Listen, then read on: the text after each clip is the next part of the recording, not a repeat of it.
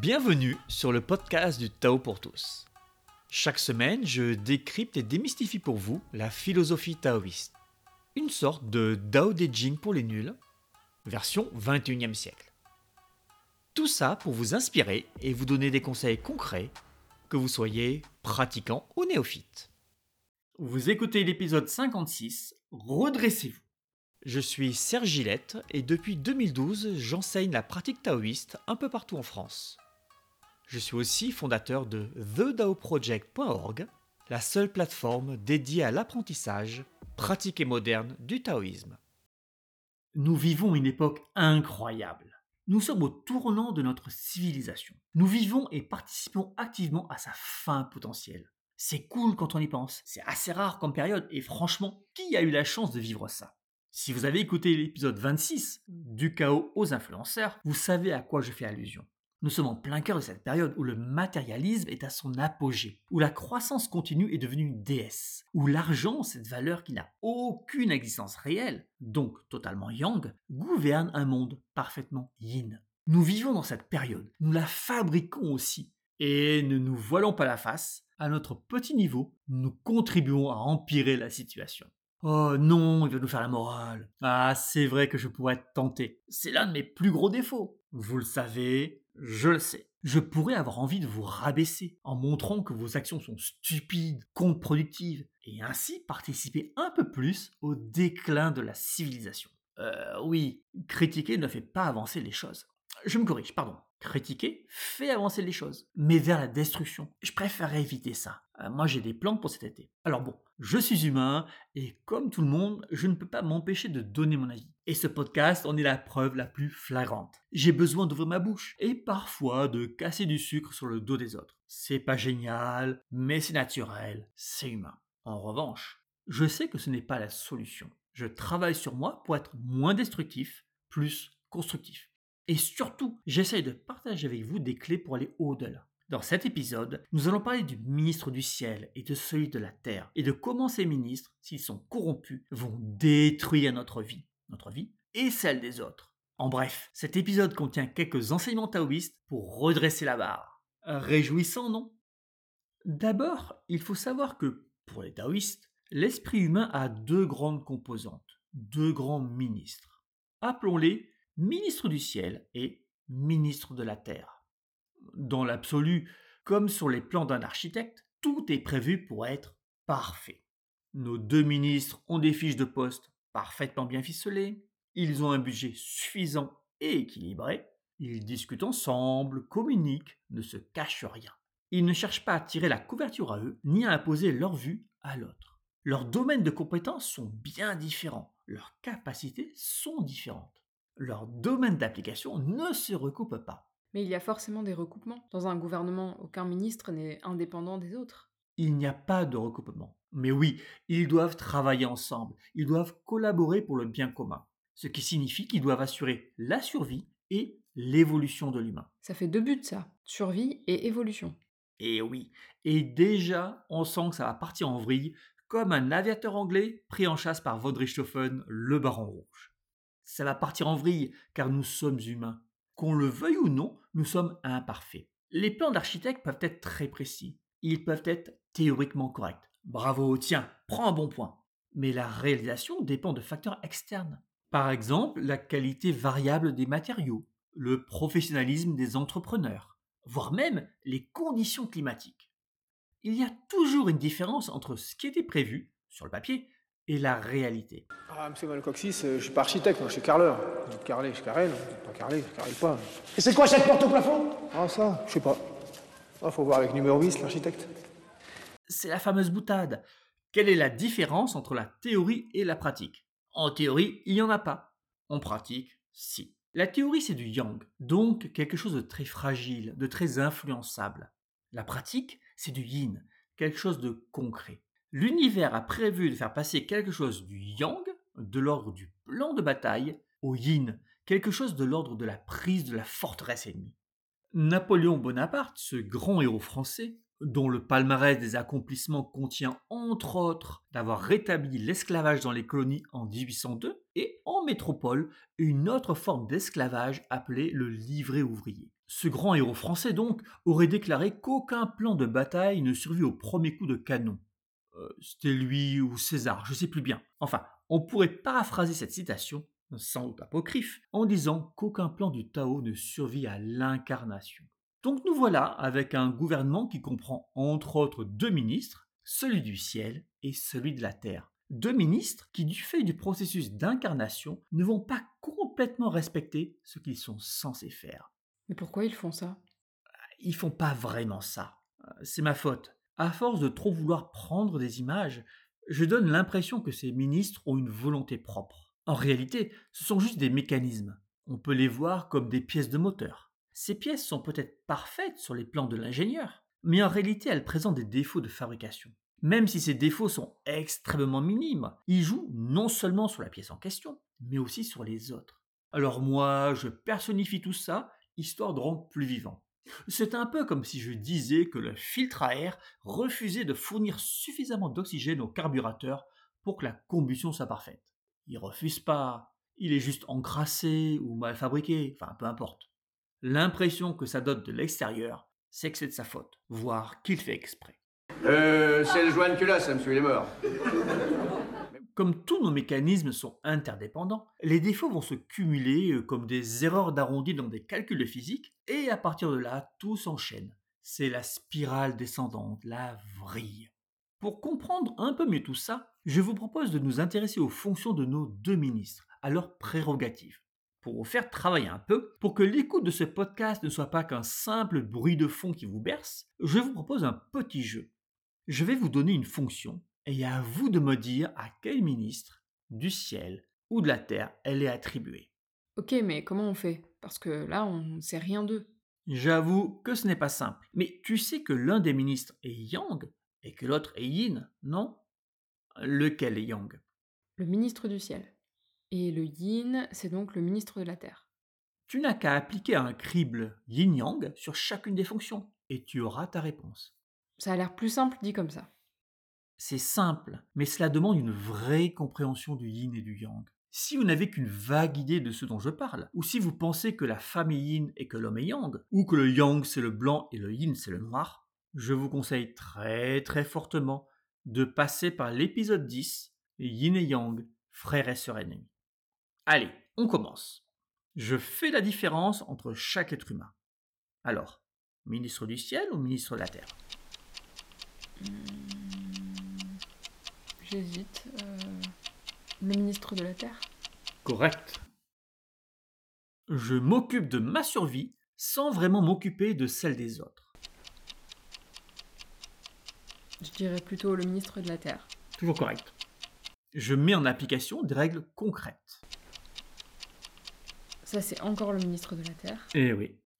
Je fais les grandes règles. La loi, c'est moi. Et là, le ministre du ciel. Bravo. J'ai de grandes idées pour tout gérer. Ah, les grandes idées, ça, c'est le ministre du ciel. Tout à fait. Je m'occupe de réaliser les choses. Je manie la pelle de chantier. Et le concret, le yin, donc le ministre de la terre. Bravo. J'ai un nom, une personnalité. Alors ça, ça se rapporte aux limites de ma personne, donc j'aurais tendance à dire le ministre de la terre. Tout à fait. Je mets tous les humains dans le même sac. Tous les humains dans le même sac, ça se rapporte au ministre du ciel? Oui. Je veux diriger. Le ministre du ciel. Tout à fait. Je veux le bien des autres. Et le ministre du ciel? Eh oui, il y en a une qui a bien écouté le podcast. Alors, combien de réponses avez-vous eu juste Le compte est bon 8 et 6, 13. Qu'est-ce que vous avez dit? Ah, je me suis trompée, pardon. Moins de 10 réponses justes, vous gagneriez peut-être à réécouter quelques épisodes du podcast. N'hésitez pas à utiliser un carnet pour noter vos questions. Peut-être que leur réponse est dans un autre épisode. Et si ce n'est pas le cas, vous pouvez venir les poser sur Facebook. Le groupe Taoïsme Pratique est conçu dans ce but. Le lien est dans la description comme toujours. Discuter, exprimer ses idées, ça aide toujours à clarifier. Revenons à nos ministres. On voit que les buts sont très contradictoires. D'un côté, le ministre du ciel voit tous les humains de la même manière, alors que le ministre de la Terre, lui, les voit tous différents. Le ministre de la Terre insiste sur son identité, son pronom, son équipe de foot, celle qui est meilleure que toutes les autres. Alors que le ministre du Ciel dit que tout ceci n'a aucune importance. Le ministre du Ciel veut le bien de tous. Le ministre de la Terre ne s'occupe que de sa pomme. On voit aussi que la collaboration est indispensable. Le ministre du Ciel a des idées géniales pour le bien de tous, et il aimerait diriger, mais il ne sait pas comment mettre ça en application. Le ministre de la Terre n'a pas d'idée, mais en revanche, sait appliquer les règles qu'on lui dicte. Ce n'est pas la tête et les jambes, mais pas loin. En fait, c'est comme une équipe sportive. Oui, c'est comme une équipe sportive, mais dont les rôles ne sont absolument pas interchangeables. La difficulté à être humain vient de la présence de ces ministres qui, tout en ayant des buts ou des vues contradictoires, sont obligés de collaborer. Nous avons dans cette description très succincte la base de tous les problèmes de l'humanité. Rien que ça. Prenons par exemple la question du bien de tous. Le ministre du ciel, altruiste, le désire, alors que le ministre de la terre est un égoïste. Leur différence va poser problème dès que l'un de ces deux ministres a plus de pouvoir que l'autre, plus de budget, qu'on l'écoute plus, ou encore qu'il se croit le plus indispensable ou le plus fort. Encore une fois, hein, je personnifie pour qu'on comprenne, mais souvenez-vous qu'il s'agit de mécanismes de l'esprit, pas de personnes. Tout déséquilibre, quel qu'il soit, engendre un problème. La question est de savoir si ce problème nous gêne au quotidien ou pas. Si c'est un problème, comment ça pourrait ne pas me gêner? Si j'ai une allergie à l'huile de phoque, à moins d'être inuit, ça va pas me pourrir la vie, non? Si je suis en permanence submergé par mes émotions, ça va être déjà plus embêtant. Que je sois ermite vivant seul dans la forêt ou vivant en ville au milieu de la foule, je vais quotidiennement être confronté à mon incapacité à vivre le monde. En revanche, si je me sens mal à l'aise en présence des humains, ce sera pas vraiment un problème si je suis garde forestier ou youtubeur. Oui, et c'est plus embêtant si je suis commercial. C'est ça.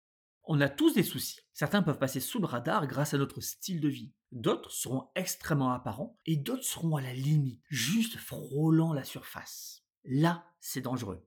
Si je pleure tout le temps parce que je suis barista à Starbucks, ce que j'ai à travailler est évident. C'est non seulement évident, mais en plus l'univers me le jette à la figure. Si en revanche, le niveau de mon problème est juste limite, qu'il se manifeste de temps en temps, mais qu'il n'est pas trop gênant, qu'il soit là à manifester, mais pas suffisamment fortement. Je ne vais rien faire. Et la situation va empirer. C'est le cas de celui ou de celle qui ne sait pas refuser quand son boss lui demande de faire un truc en plus, et qui finit en burn-out. C'est le cas de celui ou celle qui s'énerve parce qu'une personne âgée met un peu trop de temps à son goût à la caisse du magasin. C'est le cas de celui ou celle qui, encrouté dans ses habitudes, refuse d'en sortir, de voyager, de voir du nouveau, et qui se renferme de plus en plus sur une vie étrique. C'est le cas de celui ou celle qui pense qu'il y a des choses qu'on fait et d'autres qu'on ne fait pas, et qui, refusant de voir toutes les contradictions que cela génère, ostracise certaines personnes. Dans tous ces cas-là, il y a fort à parier que nous ne faisons rien. Et là, comme la tour de Pise, on va lentement pencher de plus en plus. Une partie importante de nos problèmes provient de ce rapport entre le ministre du ciel et le ministre de la terre, à l'image du rapport entre la solidité du sol entre le côté sud et le côté nord de la tour de Pise. Voyons rapidement et grossièrement ce que cela peut donner. Si le ministre de la Terre se croit le plus fort, je vais avoir tendance à ne penser qu'à moi, qu'à mon confort, qu'à mon plaisir. Mon intégration dans une société humaine va poser problème. Dans les cas graves, je serai juste un parasite qui vit en exploitant son hôte je serai à l'image d'une cellule cancéreuse qui, en quelque sorte, ne pense pas à la survie globale de l'organisme. Toujours dans ce cas grave, je suis comme le trader en blé qui, ne se souciant que de sa prime, fait monter artificiellement le cours d'une matière alimentaire et plonge des pays entiers dans la souffrance. Je suis comme ce collègue qui trouve toujours une bonne excuse pour ne pas vous donner un coup de main, mais qui, lui, n'hésite pas à vous demander de l'aide. Mais ça ne marche pas mieux si on va dans l'autre extrême. Si on laisse les coups des franches au ministre du ciel et que celui-ci décide qu'il a, comme Napoléon, deux bonnes idées. Pire, que seules ces idées ont de la valeur et qu'il se doit de les montrer au reste du monde, qu'il se doit de les imposer, car lui sait ce qui est juste. La dictature ne commence pas à la tête d'un État, mais dans une famille quand les parents empêchent un enfant d'aller vers un certain métier, car ils ont décidé que tu seras médecin comme moi, mon fils ou tu reprendras l'exploitation agricole. Les parents l'ont décidé car ils savent ce qui est mieux pour leur enfant. Enfin, ils croient savoir. Oui, bien sûr, ils se trompent souvent. Pour ne pas se tromper, il faudrait avoir une vision claire de qui est réellement son enfant. Ça part mal si on se dit qu'on peine déjà à savoir qui on est profondément soi-même. on se rend compte que nos déséquilibres ne restent pas chez nous. Nous allons impacter l'univers autour de nous. Nous ne sommes pas une île et nous avons des relations sociales. Elles vont subir nos déséquilibres, nos mauvaises humeurs, nos préjugés, notre anxiété, notre mauvaise foi, nos émotions. Nous impactons le monde autant avec nos aspects positifs qu'avec ceux moins glorieux. Et c'est en ça que nous participons à sa destruction. Qu'on le veuille ou non, on a une responsabilité envers autrui. Donc on fait quoi alors? Pour les taoïstes, aucun déséquilibre entre ces deux ministres ne doit être laissé non traité. Nous cherchons un équilibre yin-yang en toute chose. Donc oui, y compris en nous, y compris dans notre esprit. Enfin ça, c'est notre philosophie. Éloignons-nous de la philosophie. Concrètement, on voit bien qu'il faut un certain équilibre entre ces deux aspects. Ici, entre égoïsme et dirigisme. En réalité, il faut un équilibre entre chaque couple d'aspects. Entre avoir des idées, le ciel, et les appliquer, la terre. Entre se savoir tous semblables, ciel, mais tous avec des goûts ou des capacités différentes, terre. Encore une fois, les problèmes surgissent des déséquilibres entre yin et yang, entre terre et ciel, entre leurs ministres dans l'humain. Le problème, c'est que chaque ministre, aussi tordu et déséquilibré qu'il soit, se voit comme parfait. Le ministre du ciel, s'il se croit le plus fort, va vouloir imposer ses idées géniales à tous. Et si pour lutter contre les Anglais, nous relancions l'économie dans les colonies françaises en rétablissant l'esclavage? Oui, c'était l'idée de base de Bonaparte. À votre avis, lequel des deux ministres pourrait se dire que c'est intelligent de réécrire des livres parce qu'ils offensent certaines personnes? Quel ministre pourrait se dire que c'est intelligent que tout le monde soit respecté, tout le monde, sauf les auteurs dont on pourrait mutiler les œuvres artistiques? Le ministre du ciel, bien sûr. La censure de la woke culture part d'un bon sentiment du ministre du ciel. Je leur accorde ça. Leur bon sentiment de départ tout comme la censure mise en place par les extrémistes religieux états-uniens, part elle aussi d'un bon sentiment, celui de protéger leur jeunesse. Tout comme les douze propositions contre l'esprit non-allemand qui ont conduit aux autodafés de 1933 partaient d'un bon sentiment, celui de protéger les étudiants. Mais si, vous savez de quoi je parle. Il y a la scène dans Indiana Jones et la dernière croisade. Vous savez quand il brûle les livres à Berlin?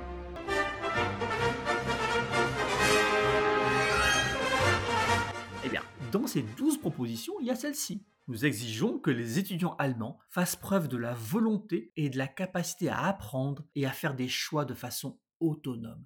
Avouez que l'idée qu'un humain puisse apprendre et faire des choix autonomes est quand même bonne. Hallucinant, non? Là, on a un ministre du ciel qui est parti en roue libre. Il se dit que pour pouvoir faire des choix autonomes, bah, il faut pas avoir accès à tous les livres. Plutôt que d'apprendre à raisonner, il se dit que c'est plus intelligent de brûler ou d'interdire les livres qu'on juge fautifs. Ne riez pas sur l'aberration de la chose. Hein. Ce qui se passait en 1933 est en train de revenir en douce, sous couvert de bonne moralité. Maintenant que nous avons atteint le point Godwin avec le ciel, passons à la Terre. Un déséquilibre du ministre de la Terre n'est lui non plus pas sans mauvais côté. Le ministre de la Terre peut être absolument satisfait de devoir suivre de nouvelles règles, aussi absurdes soient-elles. Il a un ordre de marche, une notice de montage IKEA à suivre le ministre de la Terre va être très content quand on lui dise que c'est bien de censurer J.K. Rowling, que les Noirs ne doivent pas aller dans les mêmes toilettes que les Blancs, et ainsi de suite. Il est content car il a une règle à appliquer, et il y croit de toute bonne foi que c'est l'application des règles qui va permettre sa survie. On pourrait dire qu'il n'y en a pas un pour rattraper l'autre.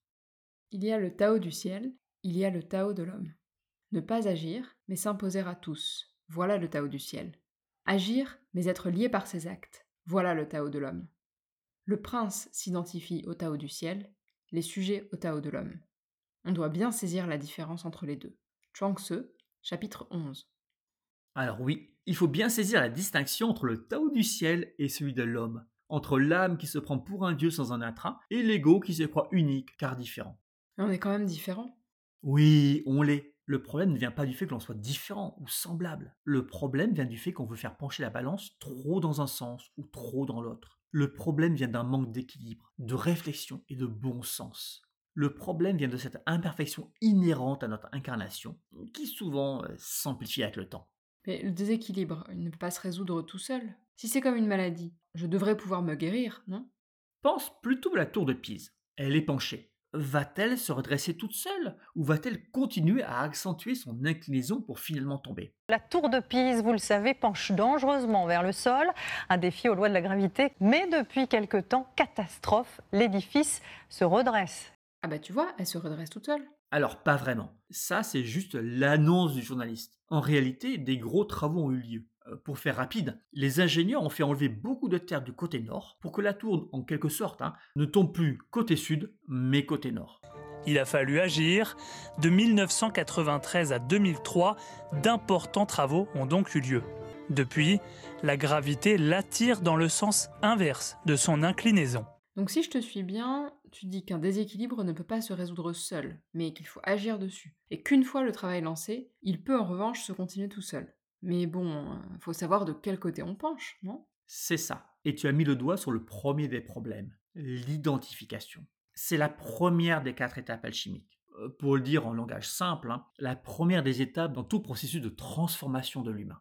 Pour les taoïstes, on doit commencer par clairement identifier ce qui ne va pas. On doit enlever le voile qui obscurcit notre vision. Et ici, nous parlons de la vision de nous-mêmes. Ce n'est que lorsqu'on a une vue claire du problème qu'on peut essayer de le résoudre. C'est un petit peu comme un médecin qui ne donnerait pas de médicaments avant d'avoir fait un diagnostic. Tout à fait. Alors, on ne parle pas de diagnostic pour des raisons de marque déposée, mais c'est l'idée. Ok, alors disons identification.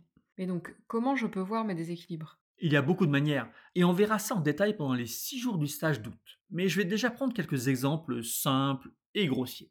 Regardons un déséquilibre de la Terre. Quand on demande à quelqu'un qui il est, il va répondre The name's Bond. James Bond.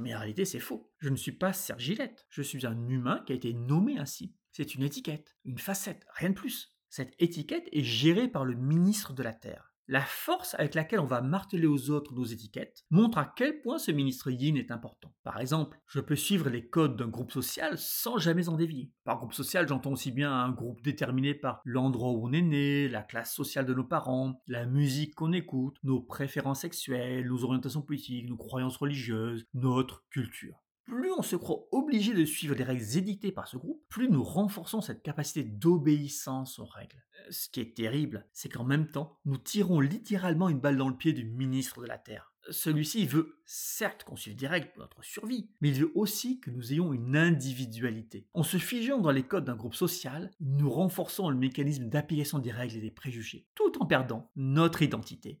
Il n'y a pas de mal dans l'absolu à s'habiller d'une certaine manière, à porter certains bijoux, à se faire tatouer, à se faire couper ou pas les cheveux d'une certaine façon. Il n'y a pas de mal. Et non, il n'y a pas de mal, non, il n'y a pas de mal.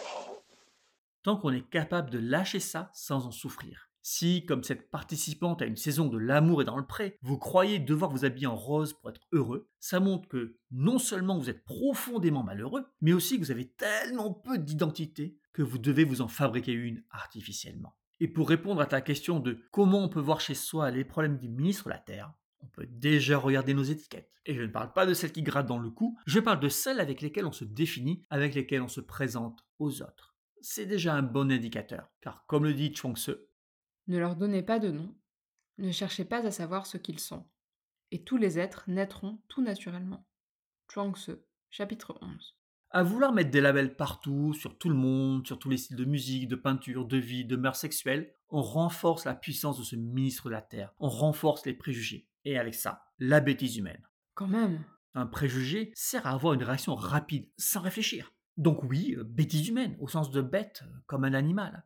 Mais attends, il y a un truc que je comprends pas. Tu dis toujours qu'il faut se renforcer. Et là, renforcer, c'est mal. Non, en effet, se renforcer, ce n'est pas mal dans l'absolu. Sauf qu'ici, on renforce quelque chose qui n'est pas le meilleur côté. On augmente ce qui est déjà très efficace chez nous, la fabrication de préjugés. Bizarrement, hein, on ne va pas renforcer le lâcher-prise ou la capacité à choisir. Non, on renforce ce qui nous amène à avoir une vie en pilote automatique, en mode zombie. Acheter une voiture, se marier, avoir des enfants, acheter un logement. Pire, le fait de renforcer l'application de règles plus ou moins débiles va diminuer les autres fonctions de ces ministres. On ne le renforce pas, on le crispe, on le coince. Plus j'applique à la lettre une loi, plus je me repose sur un préjugé pour agir, moins j'ai la capacité de lâcher prise. Est-ce que tu peux donner un exemple? Parce que c'est pas très clair pour moi. Oui, désolé. Imagine que je pense que ma voiture représente une chose très importante. Imagine que je passe mes dimanches à sticker sa carrosserie, car j'estime qu'une carrosserie se doit d'être immaculée.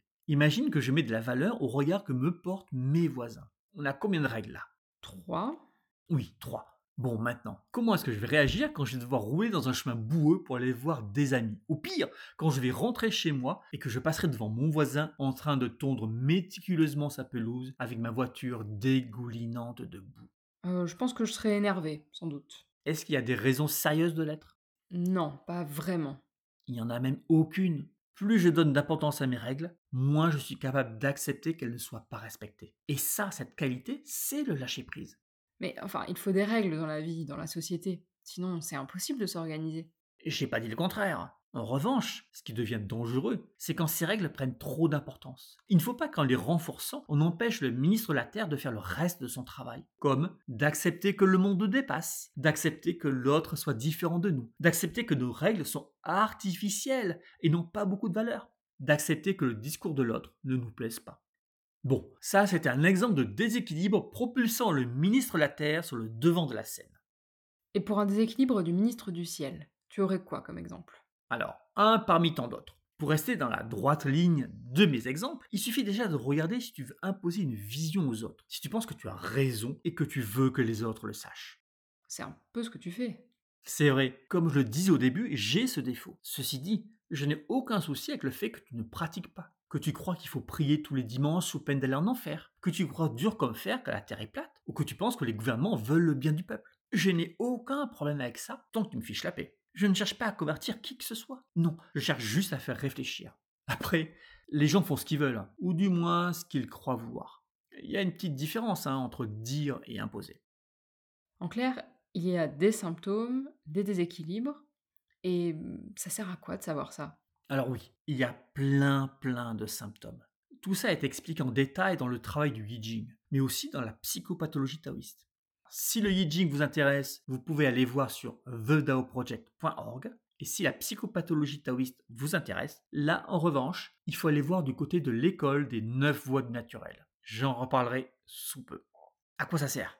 Plutôt simple. Reprenons notre exemple de la tour de Pise. Les ingénieurs se sont rendus compte que le sol d'un côté était trop meuble et que donc il s'affaissait sous le poids d'édifice. Donc ils l'ont renforcé. Pas que. Le renforcer était le traitement évident ils ont aussi affaibli le côté opposé, le côté nord, pour que le sol s'affaisse davantage. Et c'est cette solution-là qui fait que la tour se redresse. Renforcer n'a fait que stopper ou limiter l'augmentation de l'inclinaison. Mais le retour vers plus de verticalité provient d'une action à l'opposé. C'est pas intuitif ça. Pour les taoïstes, si, c'est intuitif. Pour les humains de maintenant, non. C'est ce que nous faisons dans le taoïsme quand on traite l'esprit. Non seulement on renforce là où on est mou, mais en plus, on cherche à adoucir, à amoindrir là où on est trop dur. Pour un meilleur équilibre yin-yang. Pas que, mais je laisse ça pour un autre épisode. L'identification claire de nos soucis va nous donner la solution claire à appliquer. En résumé, nous sommes imparfaits et, telle la tour de Pise, nous penchons d'un côté ou de l'autre. Si nous ne faisons rien, la situation empire. Notre état impacte le monde. Nous devons identifier nos problèmes cette clarté va nous donner la solution, et il ne reste plus qu'à se sortir les doigts du fondement et agir sans soi. Pour ceux que ça intéresse, nous organisons avec mon ami Yvan Cam, le fondateur de la méthode Reboot, deux stages consécutifs de trois jours. Ces deux stages peuvent être combinés en un stage complet de six jours. Le but des trois premiers jours est de faire prendre conscience à tous les participants de ce qui, dans leur comportement, leur appartient vraiment, en opposition à tout ce qui a été imposé par leur culture ou leur histoire. À partir de là, ils auront une idée plus précise de qui ils sont. Ils sauront mieux quoi travailler pour aller vers une meilleure version d'eux-mêmes. Le deuxième stage est en quelque sorte la suite du premier, d'où le fait qu'on peut les combiner. Et pendant ces trois jours, nous ferons en sorte que chacun trouve sa mission de vie, soit ce qu'il doit faire de ce cadeau qu'est l'existence. Et ces six jours, c'est en août. T'en as pas beaucoup parlé de la mission de vie? Euh, Si, j'en ai parlé plein de fois, mais essentiellement dans les séances de questions-réponses en live celle réservée à mes élèves Gold. Si ça vous intéresse, j'en reparlerai ce mercredi 14 juin de 12h30 à 13h30 dans un live public. Le lien est dans la description de l'épisode. Pas de panique, hein. Si vous ne pouvez pas être présent, en vous inscrivant gratuitement sur thedoproject.org, vous aurez accès au replay dans les heures qui suivent l'événement. J'espère que cet épisode a clarifié un peu cette notion de déséquilibre dans l'humain et des raisons derrière une pratique sérieuse. Certes, très égoïstement, nous pensons à nous, à notre petite vie. Mais nous pensons aussi à la responsabilité vis-à-vis des autres. Alors, soyons comme la tour de Pise, redressons-nous. Sur ce, je vous souhaite une bonne pratique et je vous donne rendez-vous pour les deux prochains lives de juin.